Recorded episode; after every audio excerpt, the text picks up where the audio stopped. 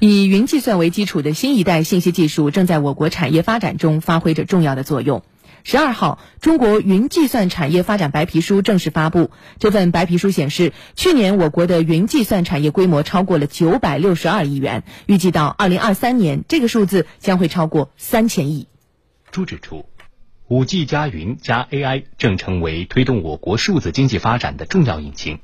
而云计算。作为一项关键的基础设施，为传统企业智能化转型升级提供重要技术支持。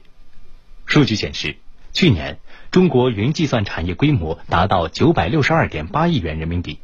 相当于美国云计算产业的百分之八左右。这表明我国各行各业对数字经济基础设施的利用水平还有很大提升空间。而目前传统企业在转型时，经常会面临一些选择困惑。比如，智能化方案众多，但良莠不齐，市场上具有智能化升级顶层设计、咨询服务、全站解决方案能力的供应商偏少。对此，与会专家纷纷提出自己的观点：就有没有可能一个平台，我一次向云，整个所有的云都能提供服务，都要去做这样一些深层次的技术开发，真正能降低成本。比方新的网络架构、新的网络技术。白皮书认为，未来我国政府和大型企业上云的数据和业务层次将大大提升，